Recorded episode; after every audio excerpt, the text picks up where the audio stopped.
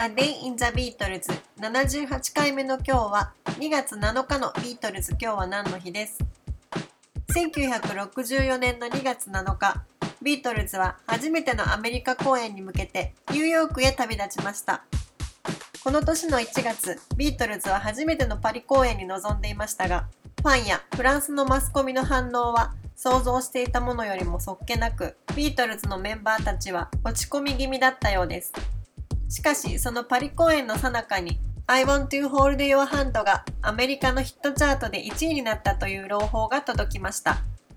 アメリカでのこの楽曲の売り上げはとても凄まじかったようで、1時間に1万倍のスピードを記録したと言われています。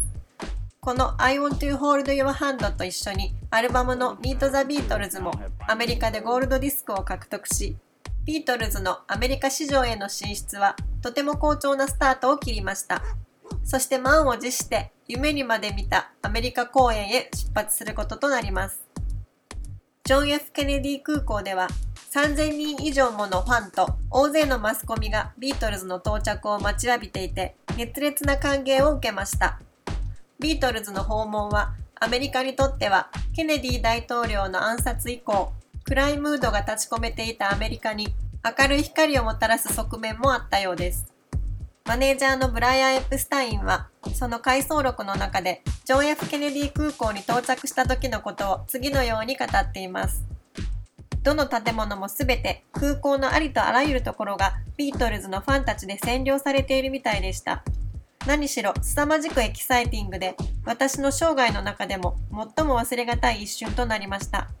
この時ほどたくさんのカメラマンが並んでいたありさまを私は後にも先にも見ていません。強いて比較するならば、ビートルズがアメリカ公演旅行からイギリスに帰った時にロンドンで受けた歓迎がこれに匹敵するでしょ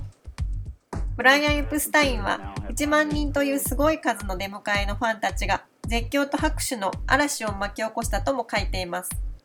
フランスで I want to hold your hand がナンバーワンになったという電報をもらった時にブライアン・エプスタインはジョンにこれ以上のことはもうありえないねと言ったと書かれていますがこの後、アメリカでも成功を収め、世界を手中に収めるビートルズの快進撃が始まります。